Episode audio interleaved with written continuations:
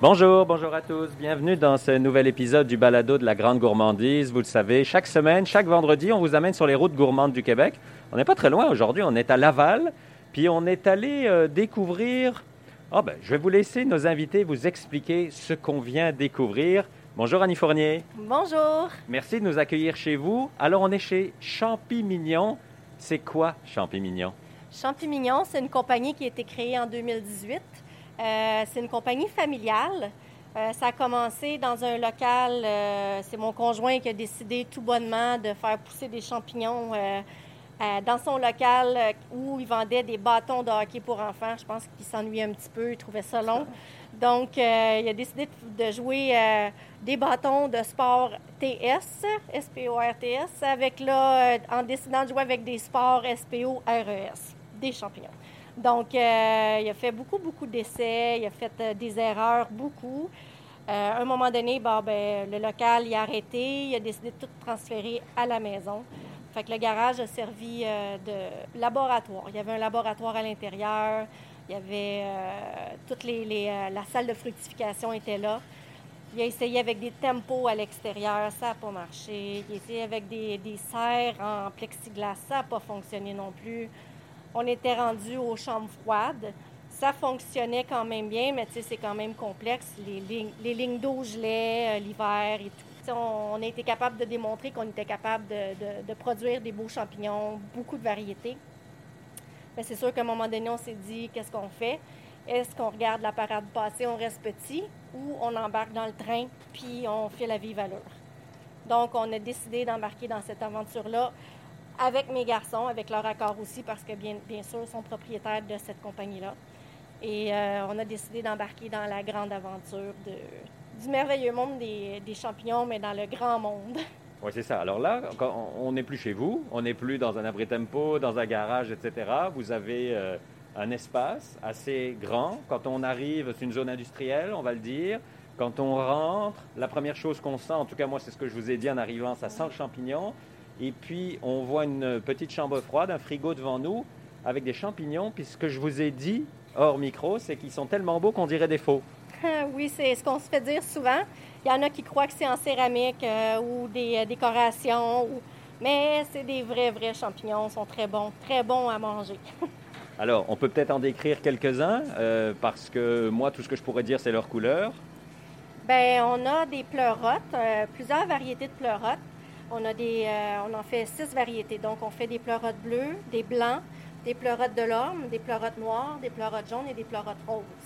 On les voit pas les jaunes et les roses ici, mais éventuellement, là, on va les remettre parce que c'est des les colorés, les jaunes et les roses. euh, leur durée de vie est beaucoup moindre que les pleurotes. C'est euh, fragile.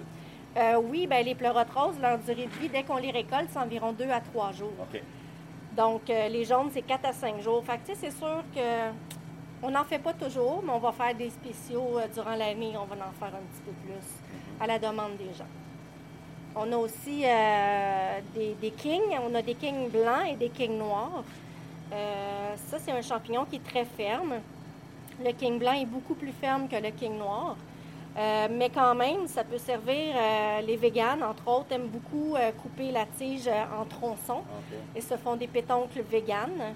Euh, il y a beaucoup de recettes qui existent sur. euh, C'est un peu la même texture, c'est ça? Oui, c'est ça quand c'est cuit. Euh, c'est sûr que si on parle du king noir, c'est plus euh, un peu plus mou, donc peut-être plus texture pétoncle. Le king blanc, il est plus ferme. Mais tu sais, on peut faire aussi des, euh, bah, des kings effilochés, là, comme un porc effiloché. Ah oui, OK. Il y en a qui mélangent les deux. Les véganes vont juste prendre le porc, le porc, excusez, le, le king.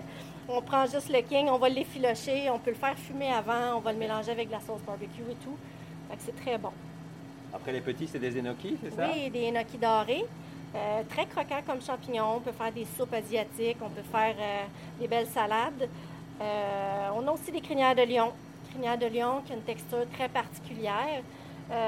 C'est très filamenteux, je vous dirais. C'est, c'est un peu comparable à une- la chair d'une pâte de crabe. Certains gens le font cuire, font des belles tranches et le font vraiment cuire euh, comme un steak. Donc, on le saisit comme il faut, euh, des deux côtés. Puis, on assaisonne comme on veut ensuite. Ou il y en a ce qu'ils font, c'est qu'ils vont juste tirer dessus. Ça fait comme des, un petit effiloché ou des petites plumes, on dirait, de, de crinière de lion. Puis on les fait sauter avec les autres champignons. Bon, là, vous savez, vous nous avez donné faim. À, moi, il y a tous ceux qui nous écoutent. Comment ça fonctionne? Est-ce qu'on peut aller voir comment ça marche, justement, la pousse des champignons, si j'ose dire? C'est quoi la base? C'est de l'humidité? Euh, ben, la base, euh, c'est sûr que si vous venez ici, vous allez rentrer dans ma boutique, vous allez voir nos champignons. Mais on a aussi, ben, la culture est à même euh, la boutique. En arrière, on a toutes les cultures qui sont là. le procédé, parce qu'on fait vraiment tout de A à Z. On fait notre mycélium et on fait, on en sache. on est biologique certifié en passant. mais on en sache et tout. Fait que tout ce qu'on fait, c'est ici. On est fiers de le dire parce qu'il y a des gens qui sont producteurs, mais ils vont acheter des blocs déjà préfaits. Et ces blocs-là, souvent, malheureusement, proviennent de la Chine. C'est pas dit clairement, mais nous, on le sait parce qu'on est habitué dans le milieu. Ben euh, Donc vous, c'est un produit local de A à Z. Et voilà, de A à Z. Exactement. Puis si on cuit ça avec une huile de caméline ou autre chose, ça va encore être plus local. Ben c'est ça. Oui, vous pourriez. Euh, c'est sûr que tu sais, des huiles qui sont euh, végétales, moi je dirais une poêle en fonte, un feu à 7 environ, on met un petit peu d'huile végétale dans le fond et on fait cuire nos champignons comme il faut. On les fait bien cuire. On dit au moins une dizaine de minutes. C'est vraiment important de les manger bien cuits on n'est pas supposé de manger de champignons crus. Ça, j'ai entendu ça pour la première fois il y a un an. Moi, ça fait 50 ans que je mange des champignons crus. Est-ce que je vais mourir demain? euh, Peut-être pas mourir, je pense, ben, à moins que ce soit des champignons sauvages pas identifiés, mais euh, je dirais que vous pouvez avoir des gros problèmes gastriques. Oui, c'est ça. Hein? Oui. C'est pas tout. Surtout quand on essaye, on a une vingtaine de variétés de champignons. Euh, si on se fait une belle poêlée de champignons, puis on a des, des maux de ventre ou ça se pourrait. Ah je veux dire, il n'y a rien qui est impossible. Quand même, c'est tous des, champignons différents que vous n'avez jamais mangés. C'est très fibreux en même temps, des champignons. Fait que oui, ça se pourrait que vous ayez des problèmes gastriques. On parle de maux de ventre, diarrhée, euh, des vomissements, c'est plus rare, mais ça, faut vraiment, c'est quelqu'un qui a une intolérance. Oui, c'est euh, ça. Bon, est-ce qu'on peut visiter? Est-ce qu'on va voir comment ça fonctionne? Je vous suis. Ça va être un peu bruyant parce qu'on va passer la lyophilisation. D'accord. Il y a des de la ventilation aussi. Là, on est devant le laboratoire. Oui. Euh, c'est ici qu'on va procéder à l'inoculation de notre millet. Là, ce qu'on voit, c'est des espèces de sacs qui ressemblent à des sacs de café, quasiment. Là. C'est, de la terre, c'est quoi? Non, c'est des grains de millet qu'on a stérilisés. Et euh, ce qu'on fait, un coup que c'est stérilisé, on va inoculer avec le mycélium. Le mycélium, c'est la, la souche de champignons ou comment on pourrait dire, euh, si on parle de planter euh, des carottes en terre, ben, ce serait la graine. La graine, c'est ça. Sauf que le champignon, c'est des spores, c'est euh, aérien. Pour les avoir, ben, nous, ce qu'on fait, c'est qu'on va transformer tout ça en mycélium liquide. Mhm. Donc, on voit tout de suite qu'il y a de la contamination. Donc, c'est ce qu'on va faire. On va inoculer notre mycélium liquide dans nos sacs de millet déjà stérilisés. Et on va attendre environ un mois que notre sac soit colonisé. Ah, c'est pour ça qu'il y a une date sur le sac, hein? Oui. On sait quand on l'a fait ou quand ils vont être prêts. Puis il y a plein de variétés de, champignons euh, dans, nos sacs. C'est nous qui décidons quelle variété de champignons on va avoir dans chaque sac. Mais toujours sur la même base de millet qui, avec le mycélium, etc. La base est identique quel que soit le champignon. Exactement. Puis là, on voit Peter, qu'est-ce qu'il fait avec? Là? Il prend les sacs, il les secoue, c'est quoi? Il voit un peu l'état d'avancée, c'est ça? Peter il est en train de regarder les sacs qu'on a stérilisés de, de millet. Il va le brasser un petit peu pour juste euh, défiger le millet, vu qu'il a été euh, stérilisé. Et ensuite, là, il va inoculer avec le mycélium. Euh, mais là, c'est là qu'il va décider quelle souche de mycélium il va mettre à l'intérieur des sacs, mais c'est aussi selon la production qu'on fait. Ah oui, OK. Donc ici, on a énormément de pleurotes bleues. Euh, la demande est très forte sur les, les pleurotes en général.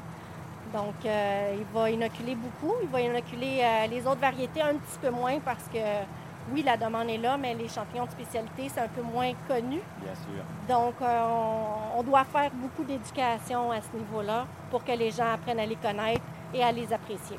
combien de temps ça prend le moment où vous mettez votre millet dans le sac, l'inoculation et que vous pouvez vendre le champignon? Est-ce qu'on parle de semaines, de mois? Bien, un coup qu'on a fait l'étape de l'inoculation de nos sacs stérilisés euh, de substrat, euh, nos sacs doivent monter sur notre mezzanine, qui est euh, l'endroit où est-ce que l'incubation va se faire. Donc, le temps de colonisation va dépendre de chaque variété. Si on parle d'un pleurote, c'est environ deux semaines. Mais si on parle de shiitake, c'est 8 semaines. OK, c'est pas du tout pareil. là. Et des shimiji, ça va aller à 15 semaines. Fait que c'est assez des temps différents, c'est assez long, mais c'est ça. Fait que dans le fond, nous, notre mezzanine sert à ça. Là, on n'en voit pas présentement ici, mais euh, en arrière, il y a plein, plein de, de sacs qui sont en train de, de, de- de coloniser, de Et pour- devenir blancs. Et pourquoi en haut? Y a-t-il une raison ou c'est juste parce que c'est le rangement et que c'est la place que vous avez? Parce que quand on a eu le local, on avait assez d'espace pour faire un deuxième, OK. puis on a fait la mezzanine. Autrement, on n'aurait pas produit autant. là. Oui, c'est ça, parce que des sacs, euh, pour les gens qui nous écoutent, là, des sacs autour de nous, c'est pas des dizaines, c'est des centaines que j'en vois là. Oui, exactement. Ce que vous voyez ici, ça, c'est des sacs de substrat Ouais. qu'on a ensaché le, on ensache le vendredi. Donc, c'est des granules de bois, des écales de soya et de l'eau. Ça, c'est la nourriture du champignon. OK. Ce qu'on fait avec ces sacs-là, c'est dans le fond l'étape qui suit euh, l'inoculation de nos grains de millet. Là. Fait que ça, il faut ensacher nos sacs avec le substrat, la nourriture du champignon. On va les stériliser eux aussi. OK. Puis ensuite, on va inoculer avec notre, euh, nos grains de millet qui sont prêts à être colonisés. Accueillir ça, oui. C'est ce mélange-là qui fait que le champignon peut manger et donc se développer finalement. C'est ça. Fait que nous, dans nos sacs, ben là, on, va, on les ouvre après, euh, puis on va mettre notre millet. Ouais. On va les laisser, on va les monter en haut au deuxième, comme je vous ai dit. Puis quand, quand on va monter nos sacs qu'on vient de, de- de remplir de, de, millet, on va descendre ceux qui sont prêts. Donc, euh, avec ça, ben, on va faire, on va aller remplir nos salles. Donc là, on est devant une euh, Salles de fructification. fructification, d'accord. On en a trois. On voit du brouillard là-dedans? Oui, ben c'est pas du brouillard, c'est euh, de la brume sèche. OK. Dans le fond, c'est euh, un système de brumatiseur, Ouais. euh, conception euh, entièrement québécoise. D'accord. C'est imp- c'est important pour nous d'encourager Ben québécois. oui, ben oui. Beaucoup de gens vont acheter de la Chine, mais c'est pas très fiable. D'accord. Nous, on aime mieux encourager quelqu'un qui est québécois Ben oui. et on a un service extraordinaire. Et vous pouvez dire que tout est local? Euh, oui, je vous dirais que la majorité de ce qu'on a ici, c'est local, vraiment le plus qu'on peut. Donc là, en fait, ce qu'on voit, c'est euh, une espèce de chambre froide avec toujours les fameux sacs dont vous parliez, mais là, on commence à voir des champignons qui poussent. Exactement. Fait que quand on a descendu euh, les sacs euh, de substrat qui sont prêts Ouais. à fleurir, donc nous, ce qu'on fait, c'est qu'on va, mes enfants, entre autres, c'est leur travail, Ouais. Ils vont ouvrir le sac et ils vont euh, mettre les sacs sur des, des tablettes. Mhm. Donc, euh, c'est sûr que différentes, différentes variétés vont aller à différents niveaux. Mais là, ici, vous voyez, en général, c'est pas mal une salle de pleurote. Ouais, on voit Mais vous ça. en voyez à plusieurs euh, degrés de maturité. Oui, c'est ça. Ici, au début, elles sont toutes petites. Un peu plus loin, elles sont déjà pas mal plus grosses. Vous voyez vraiment les bébés bébés. Ah oui, oui, oui, oui. Vraiment microscopique, là, Un oui. petit peu plus après, ouais. on voit vraiment les étapes de production. Puis, si on se penche, j'allais en voir plein encore.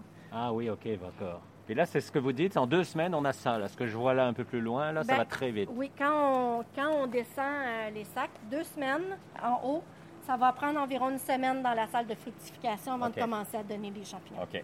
Puis, une fois que vous avez euh, récolté, est-ce qu'on repart à zéro ou est-ce qu'on réutilise la même chose et que ça revient? On peut réutiliser les blocs. OK. Euh, ça, peut, ça peut donner des poussées de champignons plusieurs reprises. OK. C'est sûr que nous, pour les besoins de la cause, vu que c'est quand même... euh, Une forte on, est, demande. on est assez ouais. grossiste. Ouais. Donc, euh, la demande est forte. C'est sûr que la première poussée va être grosse. La deuxième, quand même, relativement bien. Troisième, ça diminue. Euh, mais rendu à la quatrième, là, on parle de... Ça, ça baisse considérablement. Est-ce que ça vaut la peine de garder les blocs aussi longtemps? Je ne suis pas certaine. Disons que si on le fait à la maison, c'est pas gênant, mais vous Oui. qui en vendez et euh, gagnez votre vie avec ça, c'est, il faut aller au suivant. là. Exactement. Ici, c'est l'ensachage, ce qu'on fait le vendredi soir. Ça, c'est la machine qu'on avait euh, dans notre gazebo à la maison.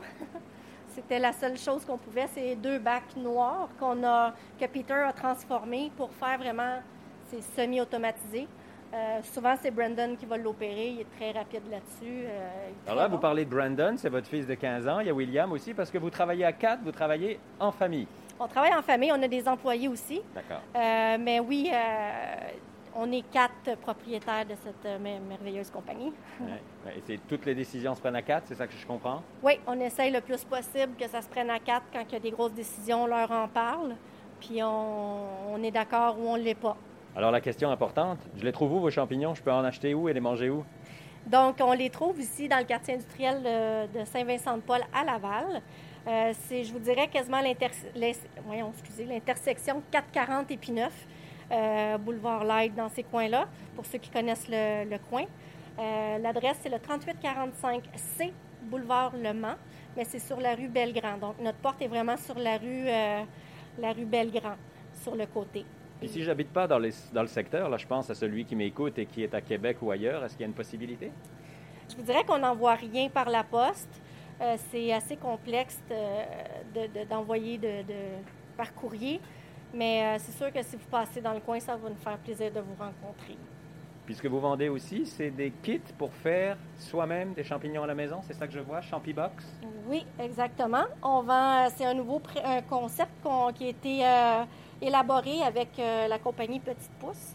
Puis ces boîtes, je les trouve où alors sur le site internet de, de, Pousse, c'est ça? Oui, il faut taper petitepousse.ca petite avec un S, pouce avec un S.ca. Ce que je dis souvent aux auditeurs, c'est si vous allez dans votre épicerie puis que vous n'avez pas ce produit-là, faites-en la demande, parlez-en, parce que si vous êtes 1, 2, 10, 15, 20 à faire la demande, ben, peut-être que l'épicier de votre quartier, de votre ville, va se dire, bon, ben, je vais les contacter, champignons, puis je vais les faire venir. Moi, c'est par hasard comme ça que je vous ai connu. J'étais dans une épicerie, j'ai acheté des champignons à la maison pour faire avec un beau faux filet, puis j'ai vu votre nom, je vous ai écrit. Ah, c'est donc gentil. Je savais pas comment vous nous aviez connus, mais c'est le fun de savoir. Un très beau hasard. Ben oui, effectivement, je suis vraiment heureuse. Merci beaucoup, Annie. Ben, ça me fait plaisir. Et à vous qui nous écoutez, n'hésitez pas, bien sûr, vous allez trouver euh, des informations euh, champignons euh, sur les réseaux sociaux, le site Internet aussi. Et nous, on se retrouve vendredi prochain, nouveau balado sur les routes gourmandes du Québec. Puis n'oubliez pas, je vous le dis chaque semaine, d'ici là, mangez local. Bye bye tout le monde.